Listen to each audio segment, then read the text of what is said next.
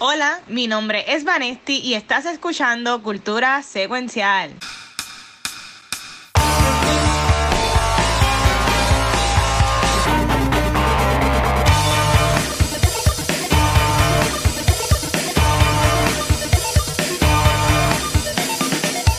Saludos y bienvenidos a otro episodio de Cultura Secuencial. Mi nombre es Vanesti y como siempre, todas las semanas venimos con un show buenísimo.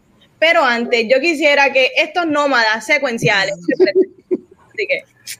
Huepa, que es la que hay. Mira, aquí está el nómada de los chinchorros, el chizo. ¡Eh, a diablo! Y yo no sé qué macho soy, Capucho Graham. Y aquí el Watcher, el nómada que guía media hora para ir a comprar Popeyes cuando tiene hambre. Este... pues, saludos. Mira, hoy un episodio bien especial porque el, el, la película que vamos a hablar, habla así de comunidad y toda la cosita. Pero hoy se cumple un año, antes de empezar lo de Washington, Washington, toda la cosa, que yo quería ir rapidito, que hoy se cumple un año de la última vez que Cultura Secuencial grabó en vivo en algún lugar. ¡Woo! En febrero, eh, en febrero 28 de 2020, nosotros grabamos eh, lo que fue el episodio 93. Y este es el episodio 146 de Cultura. O sea, nosotros no hemos fallado.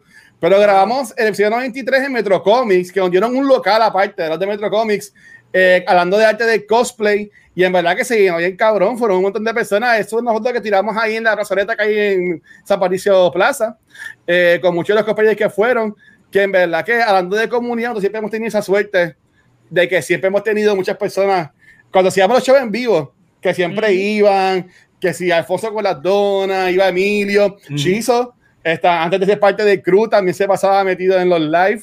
So, nuevamente, gracias a todo el mundo que llevan años con nosotros viéndolo. Y si ya fue eso, la semana que viene, pues los voy a hacer llorar más aún, porque voy a enseñar una foto del último episodio que grabamos aquí en mi casa, que de, de, de causalidad fue con Chizo. Y no para allá. fue con Chizo. Este, que Chizo estuvo con nosotros hablando de. Ay, este. De Onward. De Onward, la película de Disney que a mí me encantó. So, so yeah. Pero nada, nuevamente, gracias a todo el mundo. Pero para ir este rapidito, este, yo estoy viendo un par de cositas, pero como igual estas últimas semanas, sigo con mi binge full del NCU. Eh, en este último, en esta última semana, eh, pude ver las dos de Guardians, pude ver eh, Civil War, Age of Ultron, y ahora mismo estoy en Black Panther. Yeah. Este, y en verdad que sigo diciéndolo, ¿sabes? El NCU cada película, yo digo como que ya lo mano, es que está, está, cabrón que estas películas ya llevan 5, 6, 8, 9, 10 años de que salieron y todavía hold up ahora mismo con lo que estamos viendo y en verdad que está, que está brutal. Mira, it's what she saw all along, como dice Aldous. este, so, eh, en verdad que estoy gozando con el NCU. Lo único que no me encanta es que la película de Spider-Man contando la mejor película del NCU que es Far From Home no está disponible, no está disponible en Disney Plus So, tengo esa molestia. No, no, no, creo que esté disponible en ningún streaming service, creo que hay que pagar para verla. Pero me acabo de dar cuenta que esa película yo no la tengo físicamente. Yo pensaba que sí, me vi la película en alguna pasada administración, pero yo juraba que yo tenía esa película, so, creo que me la voy a comprar. Este, por eso básicamente es lo que yo he visto en estos días. Este, Vanetti, ¿qué te has visto en estos días, corazón? Que yo vi en estos días, mira, yo vi en la película eh, The Disaster Artist que yo que no me acuerdo cuándo salió, fue hace como dos o tres años. Y por, por alguna razón no la vi en el cine. Y me acuerdo que la había empezado a ver y nunca la terminé.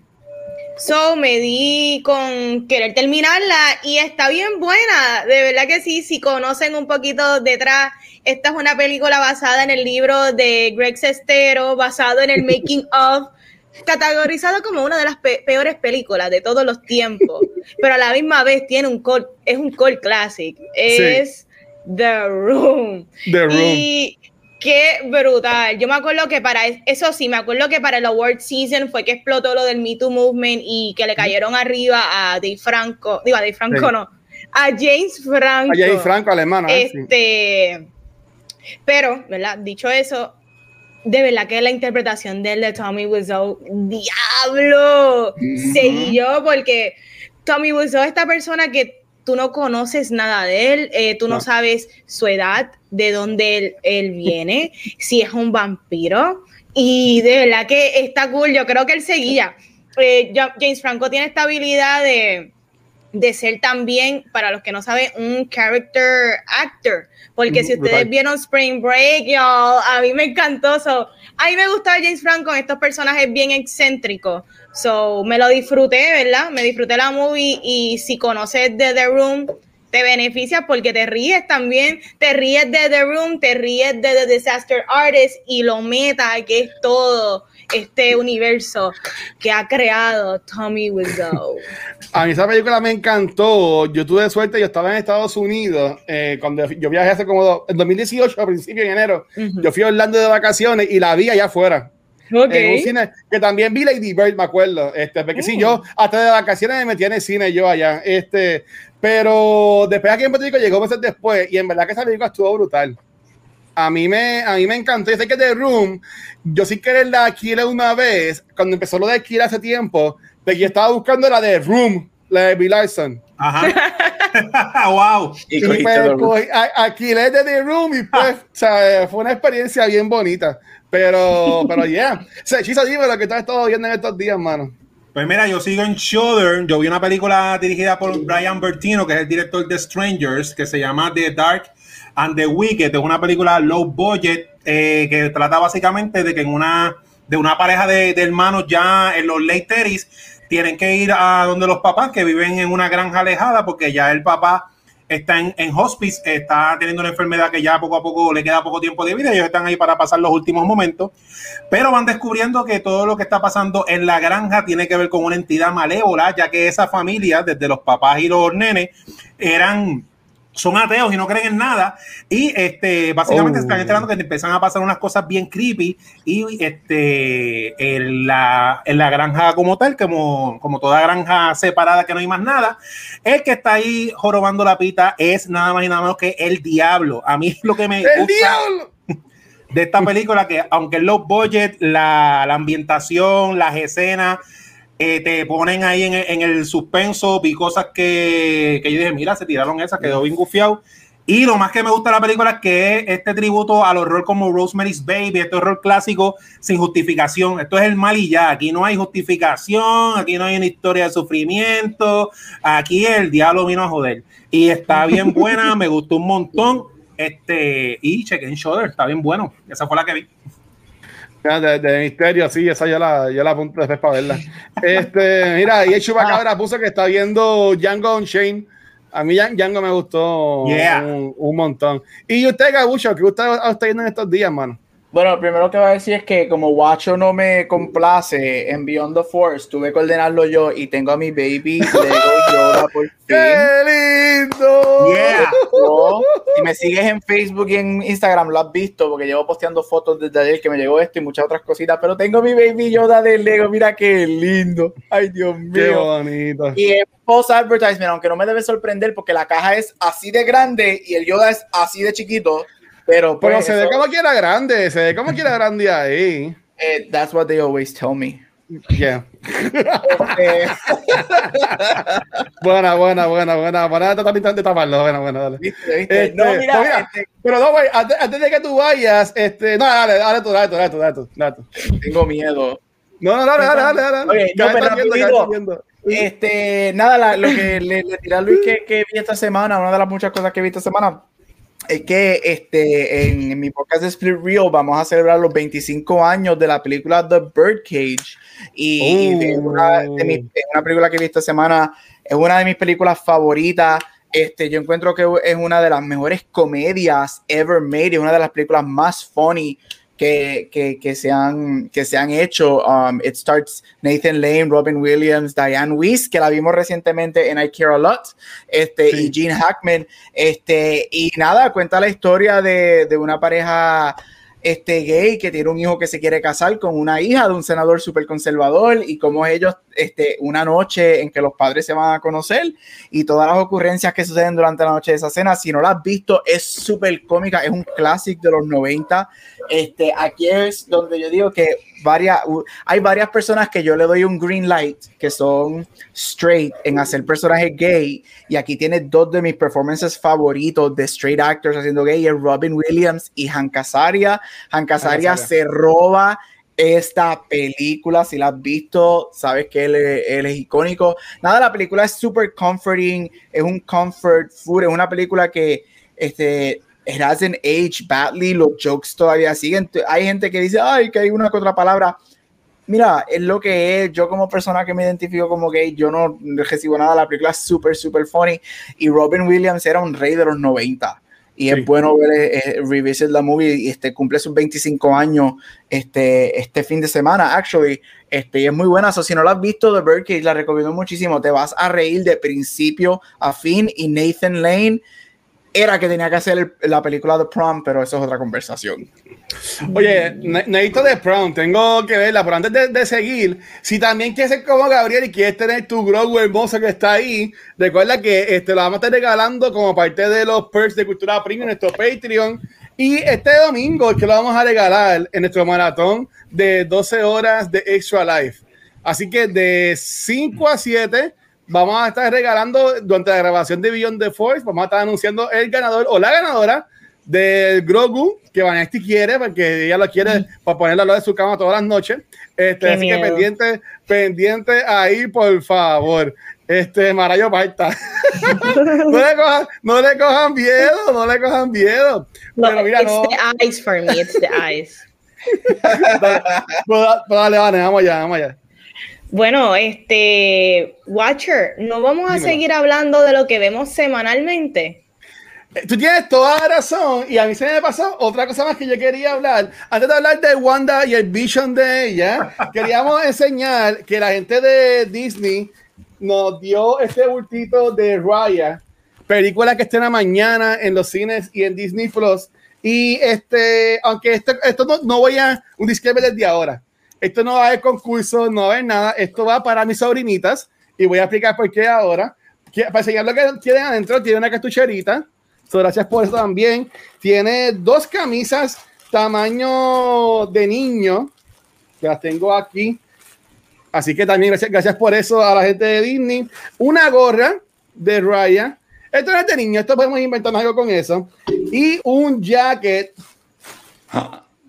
también de Raya en verdad que este bulto se parece de Hermione que no se quiere acabar.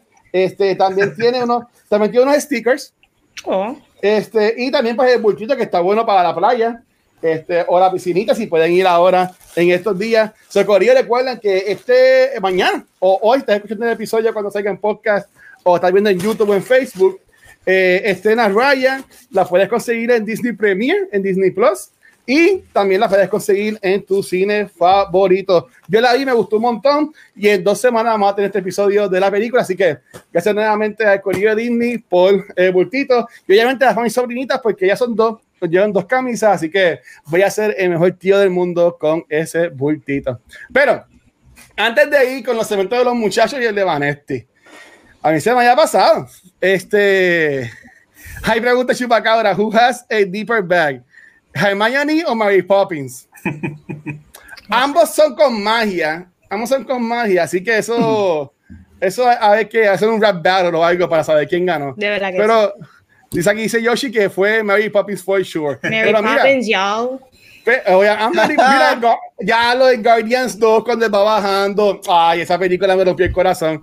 Pero mira, este, obviamente hay que hablar y aunque mañana es el último episodio, Corillo, ¿Vieron el, ¿Vieron el episodio pasado de WandaVision? Estuvo espectacular. A mí ese episodio me rompió el corazón y para mí la serie ha ido en incremento. Díganme, Van y chicos, ¿qué pensaron de este episodio? A mí me gustó un montón. Como siempre digo, me he disfrutado esta serie. Está muy buena. Me encantó el, el nombre del episodio que se llama previously on, como que uh lo entiende, es bien on the nose, es bien meta.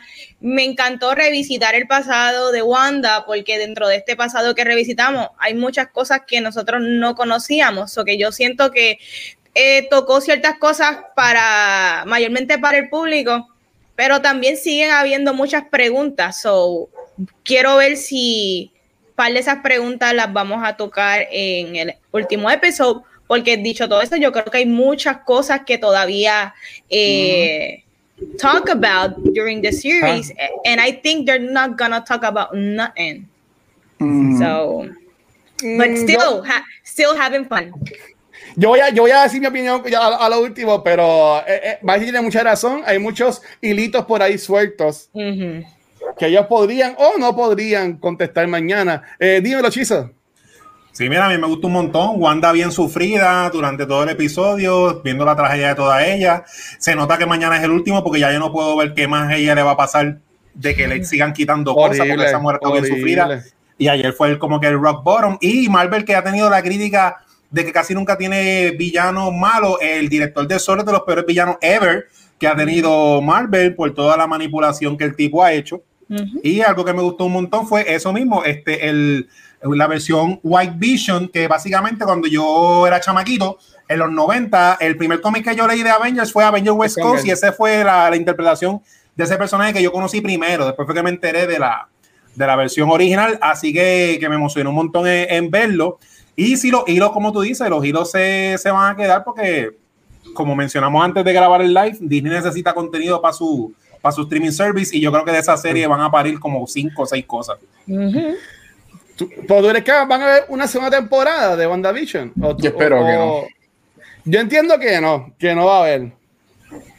Pero yo voy a decir ahora porque, dímelo, señor Gabucho Gran, este doctor, ¿qué usted piensa de su paciente la semana pasada? Del, del Vision Blanco. Este, a mí me gustan los Vision Blancos, este, así que es lo que es, pero yo no discrimino. Ah. Este, el episodio el episodio estuvo cabroncísimo. A mí me encantó el episodio. Yo, este, WandaVision nunca tuvo ningún episodio flojo. Era hace dos semanas, es como que el más flojito-ish, pero cuando ese episodio estuvo bueno. Este, me encantó, como dijo Vane, me encantó que fueran al pasado. Me encantó que, aunque no, no, nos, no nos tienen que decir explícitamente que ella es una X-Men, que ella es mutante, pero con todo eso nos dicen que ella tuvo los poderes desde pequeña y no como lo habían dicho Ultron, que fue que había sido experimentado y whatever. Me encantó los detalles como que ella siempre tuvo los poderes y el Mind Stone, esa interacción que ella tuvo que el Mind Stone le amplifica los poderes, lo cual nos deja ver porque ella también tiene una conexión con Vision y como ella tiene esa conexión con el Mind Stone, eso me encanta muchísimo.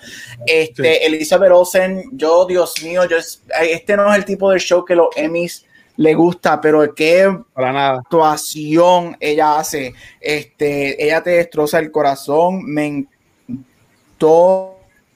O sea, me encantó, o sea, y me encanta, obviamente, Agatha, I love ese little nudge de que Chaos Magic, you are, este, The Scarlet Witch, o sea, esas cositas que tú sabías y que, que, venían por ahí, pero escuchar más nada el hecho de que digan Scarlet Witch, que nunca lo podían haber dicho porque X-Men no le pertenecía, y ahora lo pueden decir, esos little notch para fanáticos como nosotros, es como que tan, ay, qué lindo, es una bobería, pero es como que, oh my god, it's music. Mira, yo estoy excited para ver qué va a pasar hoy a la medianoche, porque yo lo veo a la medianoche.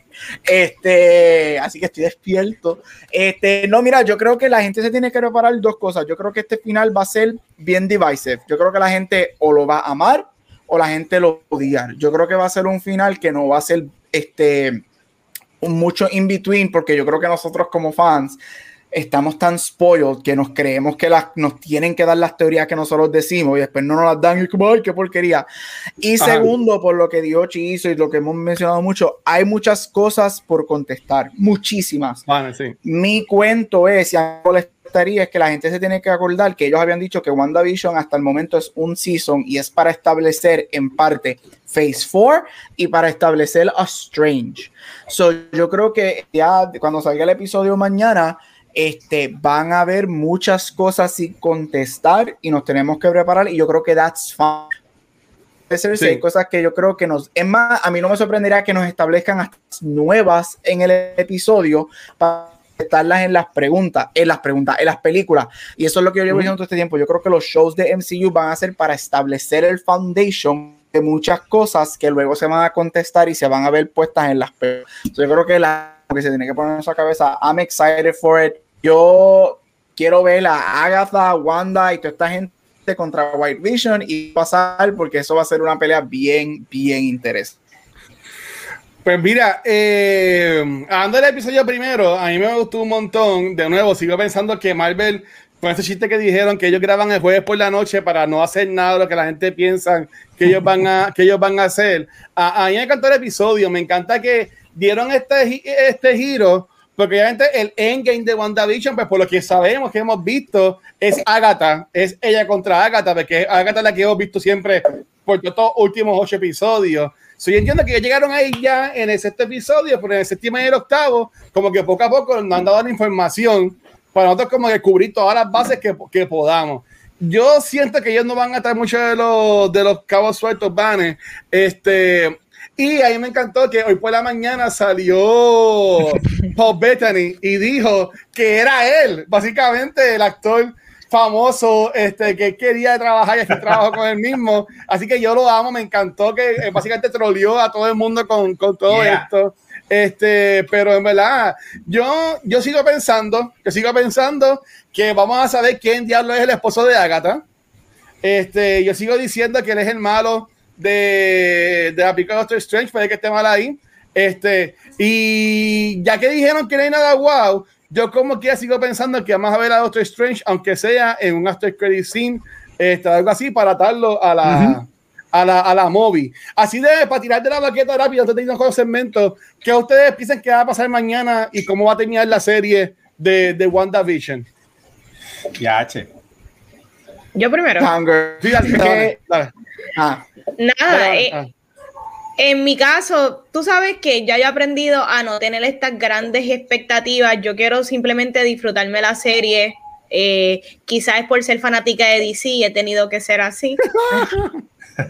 Pero vamos a disfrutarnos. Si no sale nadie, el PTSD es grande. Si no sale nadie ahí super wow, awesome. La serie completa ha estado buenísima. Si sale alguien, yache, clase plus. Todo el mundo sabe que a mí me encanta Doctor Strange. Yo siempre he defendido esa película ante todo el mundo, desde el primer episodio de Cultura Secuencial. Look that up. ¿Ok? si sale, pompeadera. Doctor Strange sigue siendo mejor que Captain Marvel.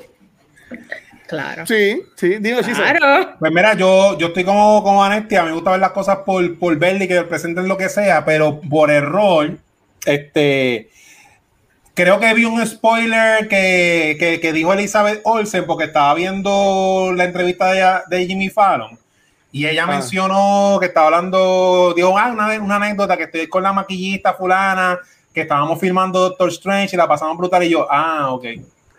Entonces, ah, ellos, lo habían dicho que Feige cuando, eh, cuando enseñó el logo de Into the, Into the Spider-Verse, de, de Multiverse of Madness, él dijo que, que WandaVision era una precuela de la película. Ah, pues mira, pues nada, pues eso, es una conexión, me imagino, yo creo que se van a quedar cosas sin responder.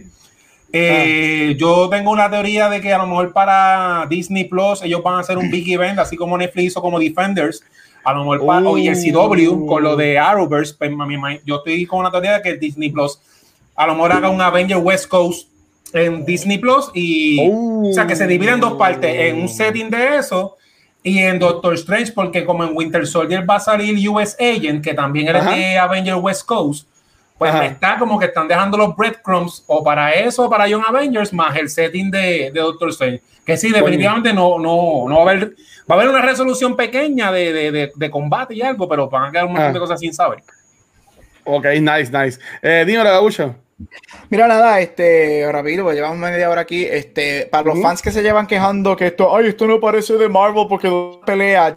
El episodio de mañana le van a dar a, esos fanboys que lo que quieren ver es pelea. Este, pero mañana, aunque yo sigo diciendo que en, en, cuando mejor en sí está es cuando nos da drama en vez de pelea, pero that's just me. Para conocer a los este, personajes.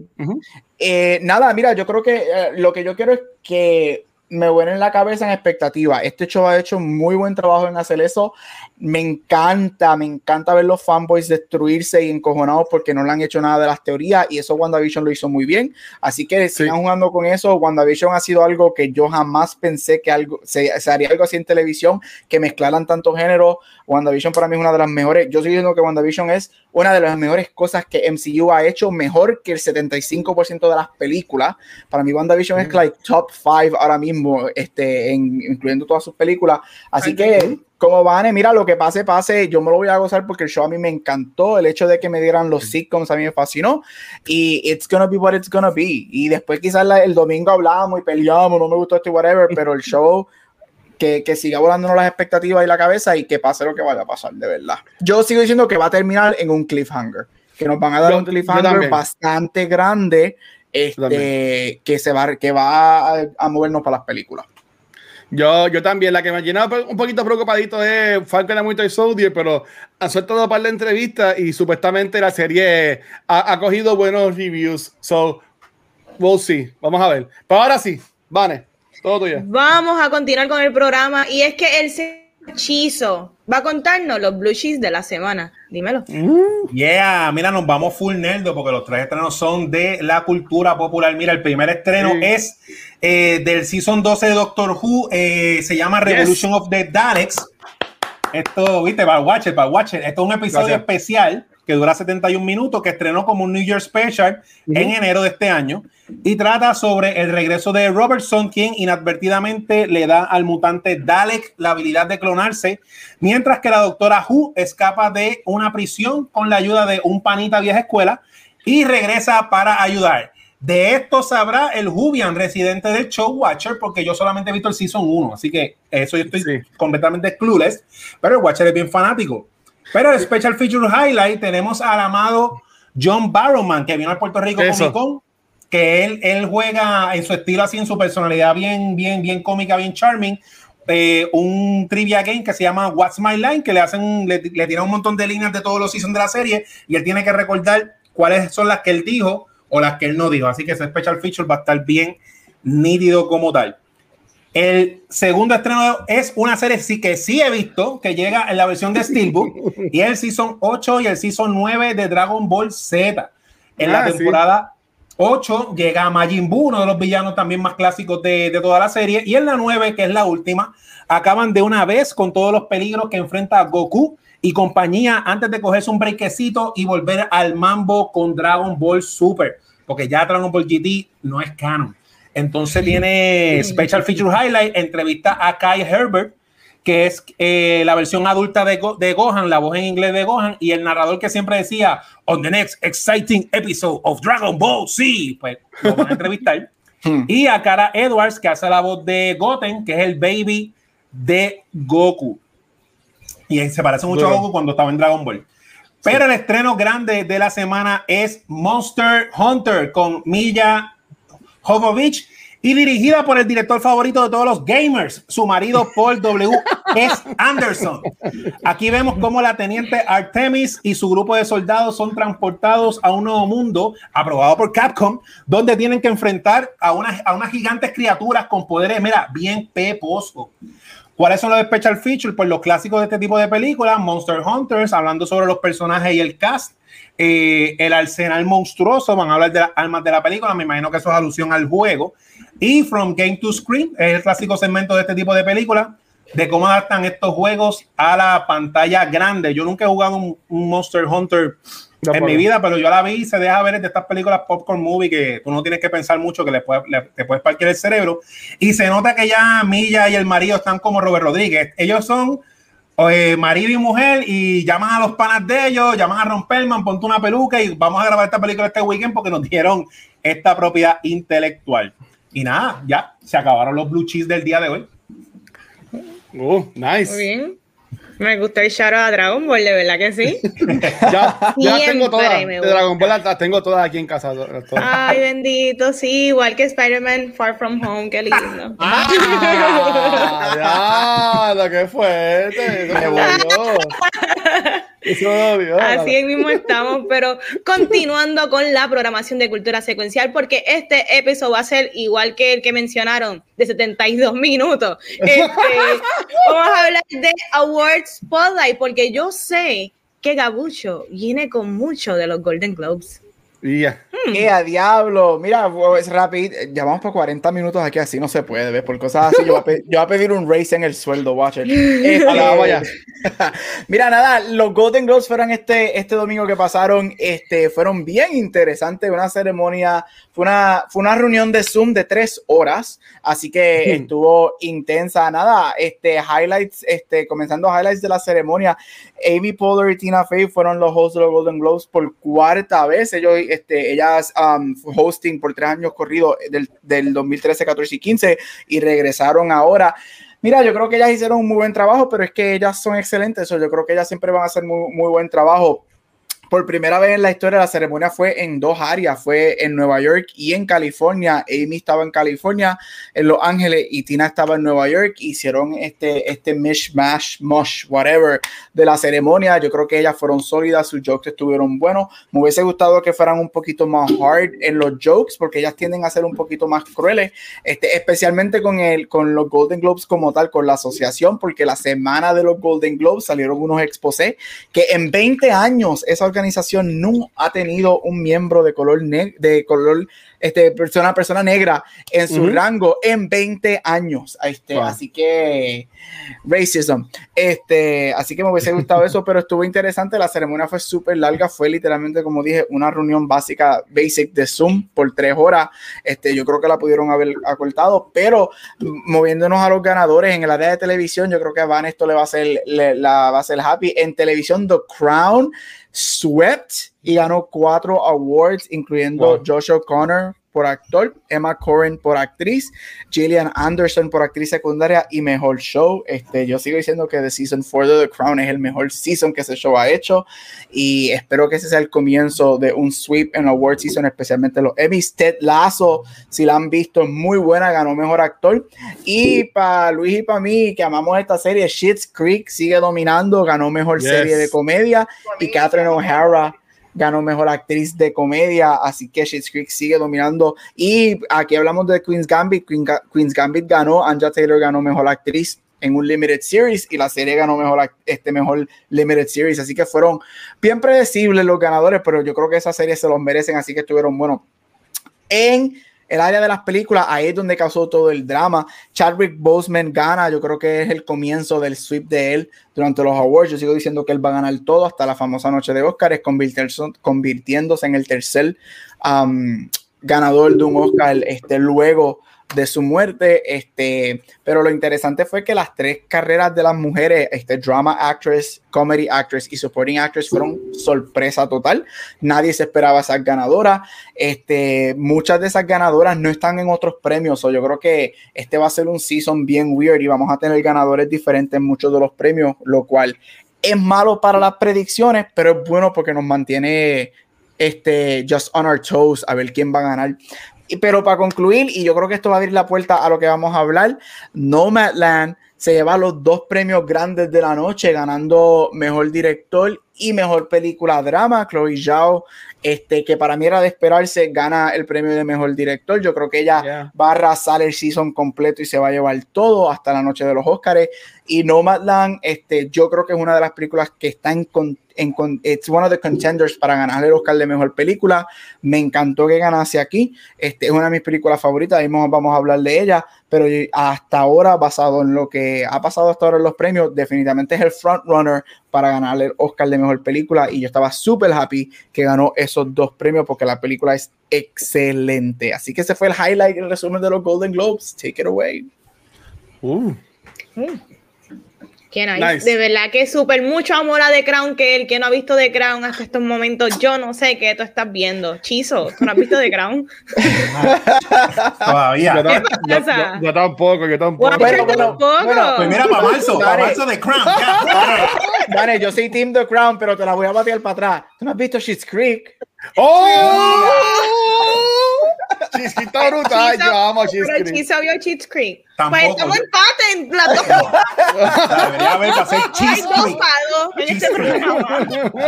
Y yo estoy galdeando. Pero vamos a arrancar con el tema de la semana y se me fueron los notes y me puse el espejuelo. Vamos allá. Dale. Vamos a hablar Nomadland y es una película que actualmente tiene mucho Oscar buzz y Gabriel sabe de eso porque eres Award Spotlight. Mira, esta movie es protagonizada por Frances McDormand y es dirigida por Chloe Zhao. En esta película exploramos a una mujer que lo ha perdido todo, desde su esposo hasta su trabajo y se encuentra houseless, como ya le gusta decirlo, not homeless, houseless. Mira, eh, mira, ella vende todo y en su van decide explorar el país en búsqueda de trabajo, donde en el camino ella conoce a personas que también son nómadas. Pero, ¿qué tal me pareció la película? Yo creo que esta movie es como que bien poética en la manera en que la directora decide presentarte la escena y cómo también vamos explorando el personaje de Fern. Me gusta que estamos viendo su, su diario, su cotidiana, Coti, con esa película, no sé decir la pichea. Exactamente. Pero es un diario que no todos estamos acostumbrados porque yo no conozco personas nómadas o personas que son houseless. So, yo creo que es una buena exploración a ese tipo de, estilo de vida. Eh, yo creo que eh, en el camino la movie te presenta temas de lo que es eh, el grief, la soledad, tristeza, eh, nuevas oportunidades, cómo cada individuo sana de manera distinta o a veces nunca sanamos. Eh, lo bonito de esta movie es que yo entiendo que simplemente no juzga a nadie y solamente te presenta a los humanos tal cual somos. Y yo creo que eso es lo bonito de ella. Eh, yo creo que en lo que es el Award Circuit, ella va a tener muchas premiaciones porque es una movie sencilla, pero bonita. Así que, Corillo, ¿qué tal les pareció Nomadland? Uf.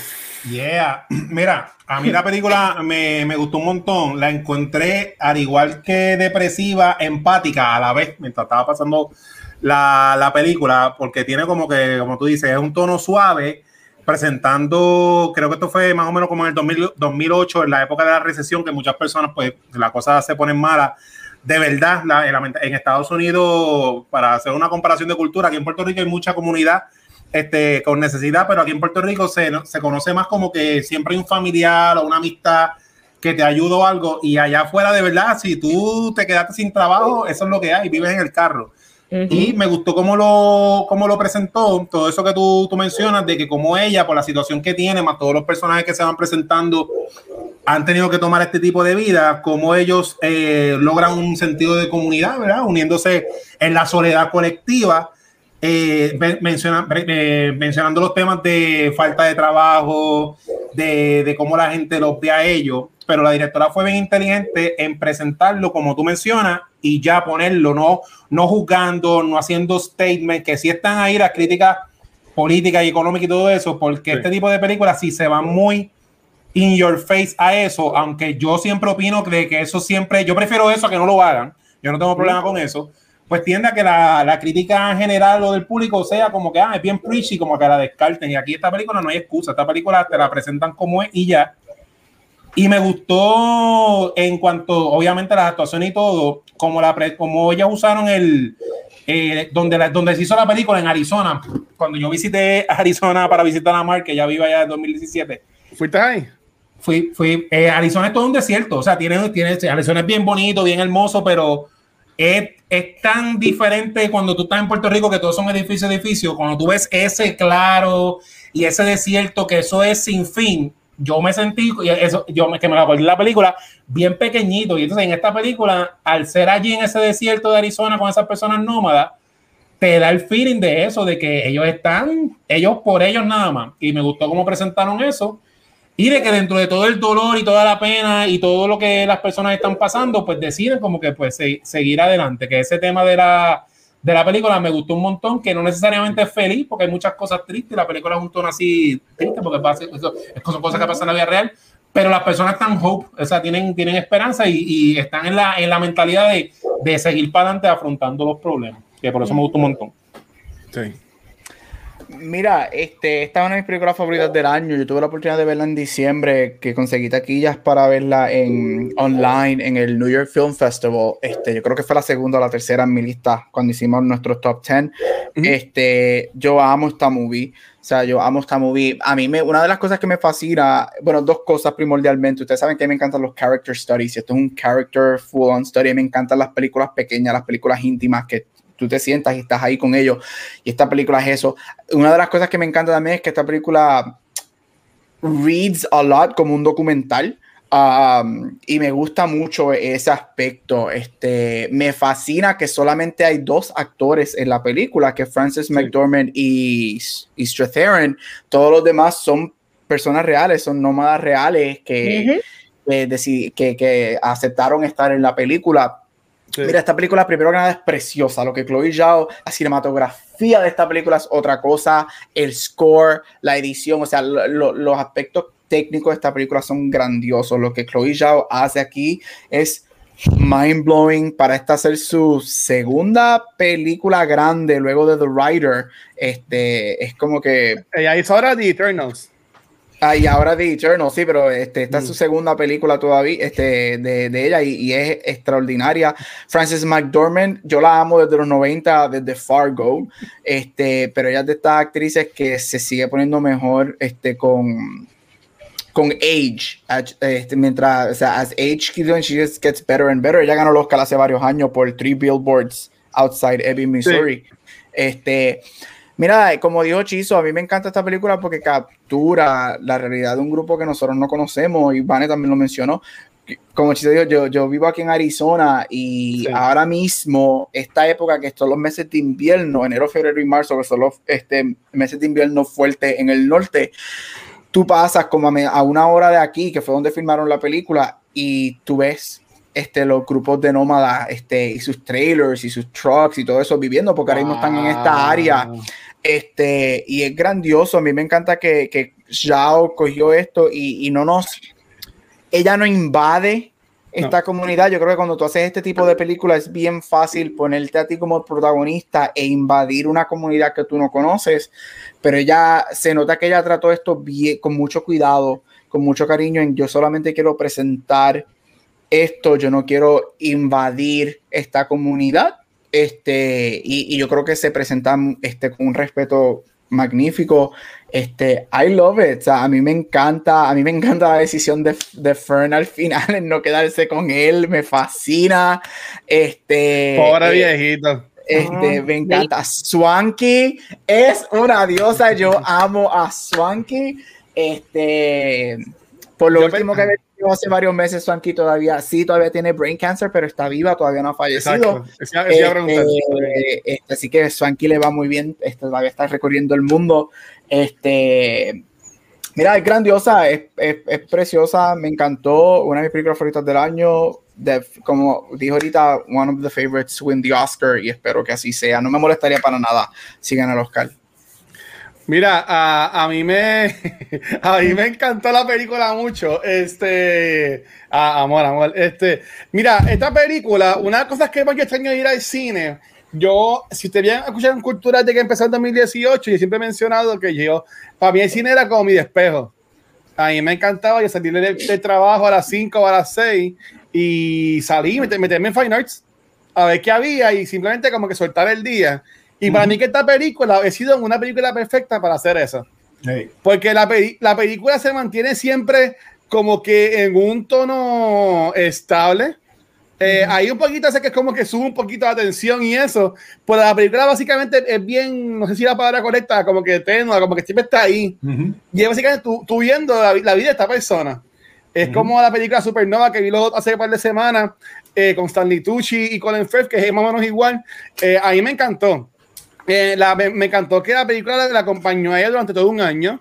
O sea, empezó en Amazon y terminó básicamente en Amazon en ese tiempo trabajando ahí. Y este, la, la, actriz me encanta. La de Triple in My Service, esa película a mí me voló la cabeza. Este, y, y de nuevo, eh, allá dejaron como que dale, tú haz lo que tú puedas y me, y me encantó. Yo quisiera ver Gabriel Chizo, Vanesti. Me, me, me, encantaría ver como un making of de esta película porque yo me imagino como que crew, un crew bien pequeño, y como que básicamente alguien con la cámara como que estando ahí, pero como que siendo invisible entre el corillo. este, yo, yo por lo menos me lo imagino así. Y, y, ya, la película tiene un mensaje bien bonito en cuanto a la comunidad. Personas que ella ni conocía terminan siendo sumamente diferentes para ella, eh, dándole trabajo, como le dieron durante el año, este, Swanky otras personas. Eh, el señor, que siempre como que tenía el ojito de show y le da también hospedaje por un tiempo al final de la película. ¿Sabe? A mí, a mí me encantó y me encantó cómo terminó, que la película como que termina como que, como que ya, ¿sabes? Como tú, tú puedes subir muchas cosas que si ya volver a donde estaba o a ver con el señor, lo que va a hacer, pero a mí me encantó el final de la película, la película me gustó mucho, mucho, mucho. Mira, quería decir rapidito, sorry, Ivane, este, que, que, que, está diciendo este, que te gustaría ver un making of, yo sí sé, me encantaría también eso, verlo en los Blu-rays, pero que te iba a decir rápido que ellos filmaron esta película por cuatro meses y los cuatro meses que ellos filmaron esta película, ellos, mm, ellos vivieron en Vans este, haciendo esta película. Ellos se, se immersed themselves por esos cuatro meses y eso es lo que me gusta, que no fue que invadieron, llegaban un día, grababan y se iban para un hotel y regresaban. Ellos vivieron durante cuatro meses, la directora, Francis McDonald, en la producción, en, en Vans, moviéndose durante esta, con ese grupo de nomads que ellos siguen este, durante cuatro meses y ella hizo el pre-production de The Eternals, ella lo hizo en su laptop en una van grabando Nomadland. Wow.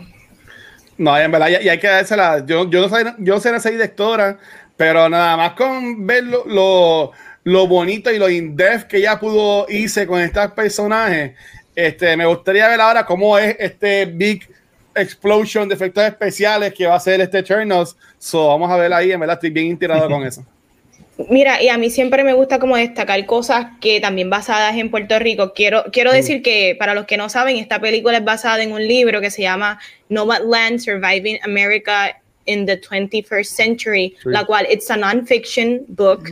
Este, creo que es por Jessica Brothers y este, mira, es bien interesante para los que no saben, aquí en Puerto Rico esto pasa cuando en un town cierra una empresa o digamos que fábrica, una, una, fábrica que es el main este, punto de trabajo para las personas, sí. Literalmente se, se puede vaciar un town y se puede convertir a lo de Walking Dead. Y quiero dar un ejemplo aquí en Puerto Rico cuando cierra la, la base naval de Ceiba, para los que no mm. saben, alrededor de Ceiba, Ceiba es un pueblo bien pequeño, y la base le daba mucho empleo al área este de Puerto Rico. Y también había muchos negocios, restaurantes que se beneficiaban del, ¿verdad? De los militares, de las personas que vivían en la base. So, había muchos negocios alrededor que no eran parte de la base. Y cuando la base cierra, y lo digo porque ambos padres míos trabajaron en la base de Ceiba, mucha gente, pero estoy hablando miles y miles y miles de personas, se, quedado, se quedaron desempleadas y todos esos negocios, restaurantes, colmaditos, tienditas que vivían y dependían de los militares que llegaban, cerraron y tú puedes pasar por toda esa área y tú puedes grabar The Walking Dead durante, en todo ese terreno y, lugares adyacentes. So, sí, es, es, este es impresionante porque esto sí pasa, ¿me entiendes? Estos son, volvemos, lo más cool de que hemos tocado estas últimas semanas, temas de, cosas de la vida real y que, y que, y que pasa. So, quería como que traer ese contexto de aquí de, de Puerto Rico para ustedes, pero, ¿verdad? Continuando nuestro review, quería hablar de momentos y personajes impactantes, como siempre. Mira, a mí me encantó el personaje de David, que es como que esta persona que, que aparece en la vida de ella y he's nice, se ve como un tipo de amigo que en verdad aprecia lo que es ella, se ve que le dice como que no, es que tú en verdad genuinamente eres una buena persona. Y me gusta que nunca cruza muy bien la raya entre esto es algo romántico o esto es algo que simplemente es platónico. Y se queda y, me gusta que, que se queda así, en que nunca vamos a saber, pero sí sabemos que estos dos individuos conectaron y se llevan bien, pero así es la vida. Y yo creo que el personaje de David me pareció bien, bien chulo la integración de él en la película. Ustedes. Pues mira, este personaje como tal así, aparte de la protagonista que le quedó brutal, a mí me gustó mucho como ellos presentan los empleos que ella tiene. Eh, lo de Amazon, lo de las papas, lo de los restaurantes, porque yo, yo he tenido experiencia de, empleo así, de almacén, de restaurante y eso. Y esa comunidad es así bien close, este, bien chévere, me, gusta, me gustó mucho ese, ese feeling. De hecho, yo preferiría no trabajar con personas toda la vida. Cuando yo trabajé en almacén fue de los mejores años y los compañeros de trabajo fueron bien tremendos y son trabajos así difíciles de trabajar rompiendo noche, cosas así. Es el grind de verdad, el grind de verdad y la gente hace un, un bonding, como dicen, con en el dolor la gente se, se une. Eso me gustó un montón. Pero mi momento favorito fue el de la amiga de ella cuando le envía el video por el celular de que logró llegar a donde ella quería eh, ir, de lo, de, lo del lago, con lo de los huevitos de los pájaros, que fue un momento bien cute de, de, la protagonista que estando desconectada y, ¿verdad? y aislada del mundo, tuvo ese, ese, ese, ese momento así de, de, feeling good con la amiga desde, desde, la distancia. Ese momento me gustó un montón. Me encanta. Este Mira, yo quería decir que yo tengo un amigo que, que, que, él vive su vida como un nomad, este, y yo le escribí cuando yo vi la película, le dije que la viera y hace poco la vio y me dijo que la película capturó perfectamente lo que Chizo dijo y es la comunidad de estas personas, este, y como, aunque en la película, lo que nos dan en la película pues son mayormente personas mayores que por X o Y razón este, llegan ahí, pero me digo que la mayoría de las personas sí, que deciden vivir esta vida es una, un grupo, una comunidad igualito que lo ven en la movie. Yo, ay, qué cool, eso está súper cute. Este, yo no me veo haciendo eso nunca. Yo me, a mí me gusta el aire acondicionado de mi apartamento, eso me quedo aquí. Este, yo no quiero, como hace Fern, yo no quiero sacar un, un un balde y, cagar en el balde y abrir la ventanita del bar. Como que no. Qué fuerte. Este, mira, qué escena yo encuentro que es preciosa. A mí me gustó mucho. Es una escena que es bastante rápida, pero te enseña ah, la belleza de lo que hay ella fuera, de lo que hay fuera de lo que nosotros conocemos y a veces no, nosotros tenemos una gringola y no los vemos. Y es cuando ella está guiando y mira para el lado y está el buffalo. Y ella se queda mirando al Buffalo. Esa, esa escena dura como 5 segundos, 5 o 6 segundos, pero para mí eso, a mí lo que me da es esa grandeza de lo que hay allá afuera, que a veces nosotros, exacto, no vemos, no, no vivimos, no sentimos porque no nos damos la oportunidad, porque mira, la realidad es que nosotros vivimos like fast, fast, fast, y puedes vivir, trabajar y whatever. Y, y, esa escena a mí me encanta porque te, ella se queda como que just so transfixed en el, en el Buffalo, que, by the way, gigantesco. Este, y, y para mí eso es, just magic. Y ver esto, esos momentos de que mucha gente diría soledad, pero esos momentos que ella disfruta, que ella cuando ella está flotando en el agua, es otra escena que es como que ese freedom que ella tiene y, y, es tan bello porque nuevamente, como Chizo dijo, Arizona, que aquí todos estos planos gigantescos nos deja ver que nosotros somos un granito de arena en este mundo y hay tanto por ver y tanto por explorar que desafortunadamente nunca lo vamos a hacer porque no tenemos el tiempo, que todos tenemos una fecha de expiración. So, me, me fascina la escena del, del Buffalo, a mí me encanta por eso. Mira, eh, en cuanto a los personajes, este, la, lo que son las dos señoras, que es este Swanky y Linda, Linda May. Y Linda. La, es que yo, yo ya vi hace ya como dos semanas. Este, eh, a mí me encantaron un montón. Este, me encanta la de la bandera, que entiendo que es Linda May, que cuando pone la bandera tú no podías molestarla. Toda la cosa. Pero el personaje, que aunque no, no, no recuerdo el nombre y me perdonan, es este muchacho joven que ella se encuentra primero y, y, ella le da el lighter. este, y después a los meses se le vuelve a encontrar en el camino y se ponen a hablar y, hablan de la familia y toda la cosa. Este, a mí eso me, me, no, como que me encantó porque mm, no es fun ver a nadie yendo en, en esa situación pero eh, eh, son momentos que le dieron como que más sentimiento, como que más, más carne a la película. Claro. O sea, que no es simplemente ella. Y a mí me, me encantó eso. Me, me, me, encantó que al, principio tú ves al nene en corillo. Tú ves al muchacho con, con, con, con, un grupito como de cinco o seis personas. O de verlo dejar él solo en la calle, básicamente. Sí. Y, ella, y ella coge el a mitad y se lo lleva y toda la cosa. Que yo la película habla mucho de lo de nos vemos en el camino. Y este Gabriel y yo pues compartimos algo que también habla mucho de eso. Pero e, ese aspecto de la película a mí me gustó un montón. Y, y por último porque para que siga Vane cuando están en lo de las guaguas que alguien falleció que empiezan a quemar cosas de la persona y queman el cartón de la guagua y toda la cosa eh, a, mí me, a mí me encanta también eso mucho. Y como el señor que era básicamente el, el líder de ese grupo este, dice que, pues, mira, pues, we'll see you down the road, te en el camino. Que a mí que ese aspecto, eh, escucharlo en una película y verlo también demostrado ahí, en verdad que me voló la cabeza y me gustó un montón. Sí. Este, tocando eso, em, quería también, ya que hablaron de, de, lo que es el mensaje de la película, que no hay como que un complete goodbye, ¿me entiendes? Eso es como que te veo eventualmente, yo creo que eso es bien bonito y quería preguntarle a ustedes ¿Qué ustedes se llevan de la movie? Como que, ¿qué mensaje más allá de, ser un nómada o, lo que sea, ustedes se, llevaron de ella o, qué aprendieron de, esta movie?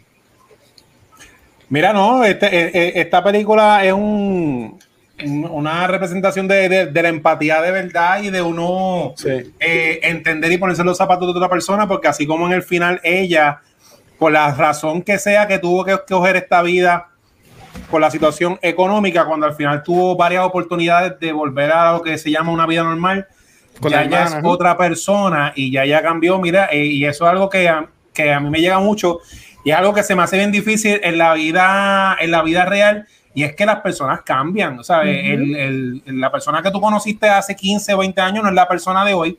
hay, hay cierto grupo de personas que se quedan en el mismo mindset pero hay personas que cambian, que evolucionan, que ya no son nada parecido a la persona que tú conociste y eso hay que respetarlo. Y esas personas sufren de eso, de rechazo, de soledad, le dan de codo y hay que también respetar su, su journey, que eso es lo que, lo que yo me llevo de la película, de uno saber, este, eh, eso mismo, respetar cómo, cómo las personas evolucionan dentro de la película. Porque, ejemplo, ahora mismo esto de la pandemia que, sigue que no ha parado. Cuando esto acabe, van a haber personas que van a estar más close, van a haber personas que van a estar más alejadas. Y todo está bien, todo está bien. O sea, eh, todo el mundo está, aquí todo el mundo está bregando como puede. Aquí no hay un manual. Eso es lo que yo, lo que yo me llevé de la película. Exacto. Este, mira, yo diría que, diablo, yo diría que perseverancia es lo más que yo me llevo, porque algo que, que yo, y esto no es una crítica a la película, porque la película es basically perfect, pero eh, que sí, no todos los nomads, de, este, o sea, muchos no, la mayoría de los nomads deciden vivir ese estilo de vida. Lo que la película nos presenta es que los nómadas que nos dan ahí las historias de ellos es porque cayeron en esa situación por X o Y razón, porque capitalism sucks and our government sucks, porque vemos como Fern pierde beneficios cuando, el esposo, o sea, el seguro social a las personas no era para vivir. So, en este caso, lo que nos presentan son personas mayores que caen en esa situación y tienen que lidiar con eso. So, tomándolo desde ese punto de vista, el el, el, esta idea de perseverancia y de cómo, mira, desafortunadamente it sucks que estas fueron las cartas que nos tocaron porque our government sucks and they don't care about poor people.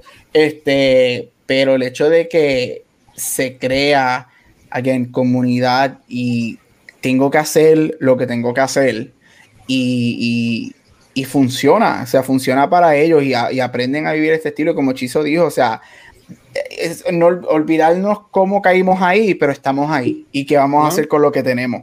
Y yo creo que eso es algo precioso que la película presenta. Este, y podemos tener conversaciones a mil, mil conversaciones de por qué y eso no tenía que pasar, pero el hecho de que ellos llegan ahí y hacen lo que tienen que hacer y se crea esta nueva vida y cambian completamente y llegaron de punto A a punto Z, no importa cómo, pero lo hicieron. It's, it's just, oh, grandioso. Sí, este, ¿quién sabe? Yo me llevo. básicamente, esta movie me, me, apoyó como que a, reconectar, este, como diría Gabriel, con, con cosas pasadas vida y fue una sorpresa bien bonita. Yo no sabía nada de esta película. Este, gracias de nuevo a, a, a Jaira y equipo de Cari en Cinema y Finance por llevarnos a, invitarnos a la función especial, al screening.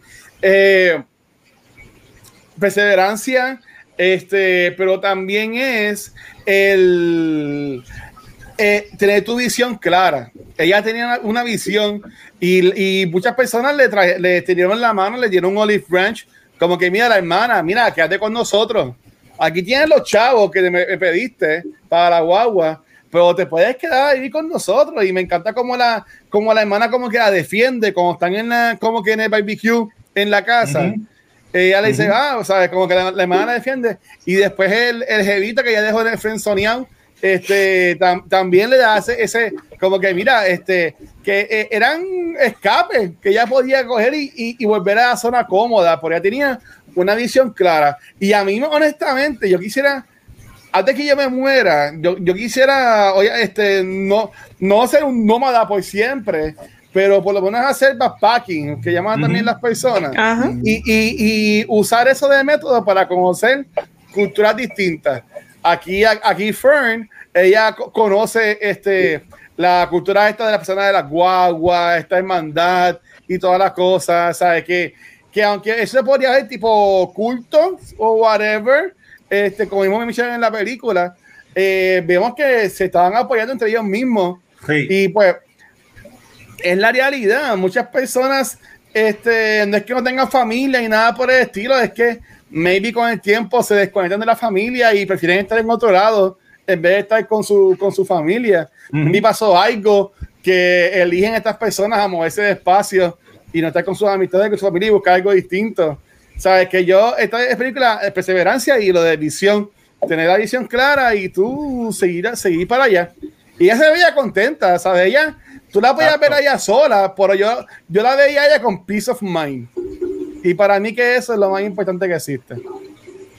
Mira, yo me llevo de la movie el que cada cual pues tiene su journey. A veces este rumbo de la vida eh, llegamos a él de casualidad o accidentado, pero yo creo que ella ha embraced su loneliness y, y, esta soledad porque de esa manera es que ella ha podido llevar su grief y sus y su tristeza y es como único, ella lo ha podido manejar hasta llegar al punto ahora que una mujer de sesenta y pico de años, que es trabajadora, que es buena persona, que también quiere explorar eh, estos territorios americanos, pero que ella nunca está siempre sola porque en el camino ya conoce un montón de personas, ¿me entiende? Y ahora yo entiendo cómo hay gente que, que decide genuinamente, pues yo quiero estar una vida sola, y, a mí por mucho tiempo siempre me costó yo, pero how can you choose to just be alone?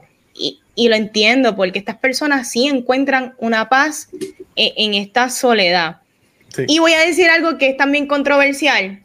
A veces uno pasa por situaciones y tú ah. hablas con gente y, te, y, pretenden que, que estas emociones y estas cosas que tú sientes, ah, ya, nena, pero eso, eso se te va a pasar y eso se te quita. Y tú estás alrededor de gente constantemente diciéndote eso, mira, hasta yo me monté en una guagua y me voy, porque nadie determina el tiempo en que yo pasar esto que yo siento, ¿me entiendes? Exacto, exacto. Con, eso yo me, me, identifico, porque a veces la gente queriendo hacer el bien te hacen el mal. Y solamente tú conoces tu sufrimiento y lo que tú pasas solito. Y si, y si tú la pasas mejor solo que escuchando a gente, mano, de verdad, sinceramente, yo creo que ella hizo lo necesario dentro de una situación terrible, porque hay que, como Gabriel dice, esta película está marcando una persona que, ¿verdad?, decidió ser nómada dado a que eh, situación económica, ¿entiendes? Pero she has embraced the situation. y, y, pues, como dije desde un principio, la película no juzga a nadie, no la juzga a ella por eventualmente como quiera tomar la decisión de seguir estando sola. So, nada, Corillo. Me encanta. ¿Recomendamos la película? Oh, yeah. Brutal. A, mí me encantó y honestamente véanla. Entiendo que esto está disponible todavía en Puerto Rico, en, en Caribbean Cinema y en Fine Arts. Eh, no, está disponible en Hulu mi gente, que ahí también este, la, la, pueden ver. Hulu de cambiar el loguito, se ve cool ahora el loguito de, Quería, quería mencionar que este, ah. una, una, de las escenas que a mí me rompe el corazón, y es porque yo soy un softy para los animales, es lo del perrito.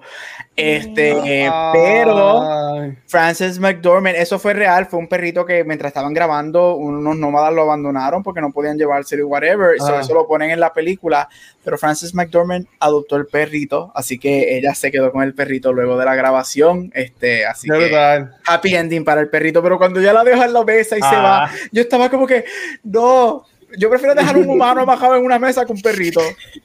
No, y, está brutal. Y me gusta que básicamente el nombre, porque Fern tú lo puedes sacar de Frances.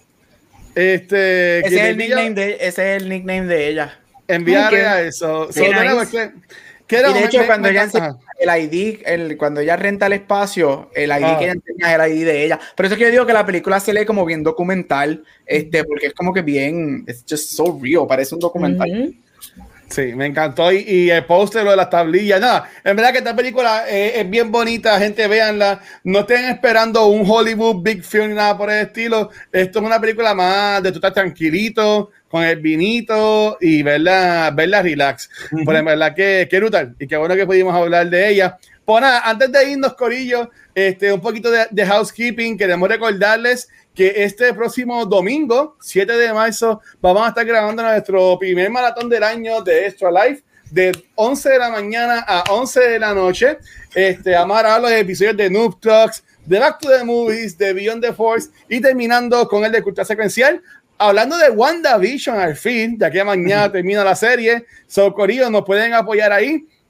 Y recuerden que todo, todo, todo lo que se genere va 100% directamente a la Fundación de Niños San Jorge aquí en Puerto Rico como parte del equipo de Extra F247. Eso en verdad que vamos para allá. Va a estar bien fun y nuevamente gracias a todo el mundo por el apoyo. Este, también recuerden, antes de despedirnos, que todos los episodios de cultura secuencial de los shows, de los mil shows que tenemos, los pueden conseguir cualquier proveedor de podcast en YouTube, en Facebook, pero donde único nos pueden ver en vivo es acá en Twitch.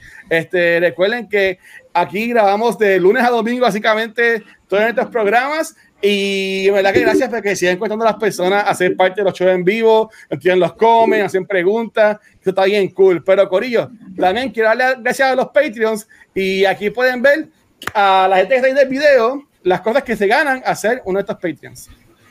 Este, van a ver que se pueden ganar muchísimas cosas como son algunos artículos coleccionables como es el muñeco que Vanetti ama de Grogu de Star Wars en Lego, el libro de of the Jedi de Star Wars y algunos artículos coleccionables del parque Galaxy Edge de Star Wars también. Vamos a estar también regalando este Funko el sábado de WandaVision. Este, cuando de cada película de Raya también vamos a estar hablando de eso. Y cuando al fin esté en Black Widow también vamos a estar regalando eso. Y recuerden que como parte de los beneficios a nuestros Patreons van a salir nuevos segmentos especiales como es el de Team Cultura y el de Gaming Love con Chizo que posiblemente los van a poder conseguir. So, nuevamente, gracias a todo el mundo por el apoyo. Eh, gracias a ustedes que seguimos acá eh, después de este año que se acabó el mundo y hemos seguido sin fallar ninguna semana creando contenido para todos ustedes. Así que, habiendo dicho eso, mis amores, comenzando con Vanes, ¿dónde los pueden conseguir? Ahí me consiguen en Instagram y Facebook como Vanesti. Dame like a mi foto, dale like a mis shares. Un besito. Dímelo, Chizo.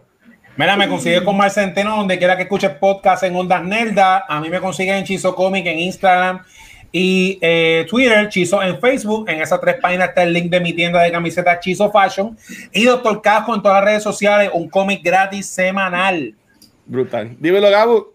Eh, me puedes conseguir en Back to the Movies, me puedes conseguir en Beyond the Force semanal obviamente aquí en Cultura, este, en Split Real Podcast y en todos social media como Gabucho Graham. Mm. y, ahí me, y ahí me consiguen como el Watcher en cualquier red social. Y la gente corrido, nos vemos la semana que viene, gente, y para los Patreons.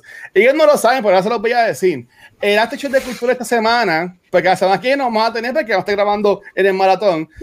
Pues esta semana, ya que cumplimos un año del último show en vivo que grabamos, la pregunta para Chichi y para Vanetti ¿Cuál fue el mejor show en vivo que ellos grabaron siendo parte de Cultura Secuencial? Y Gabriel, pues te puedes inventar de qué te gustaría hacer un show en vivo a ti en el futuro. Yo, yo, grabo en vivo. Yo soy, yo soy bueno, pandemia. Pero de los que no, pero de los que fuiste a ver. Ah, nítido. Y, toda, bueno, yo, yo hice dos, yo hice uno en vivo contigo y con para Back to the Movie. Sí, por eso. Pues tú, no me tienes para, para escoger como estabas en televisor así como Sordon. Pero nada, Corillo. Este, vamos a darle rate a Pixel que está dibujando en su canal de Twitch, pero antes de eso, Vanesti, llévanos para casa. Corillo, hasta aquí otro episodio de Cultura Secuencial. Nos vemos el domingo con WandaVision. Bye. Chiquillos, mi gente, gracias.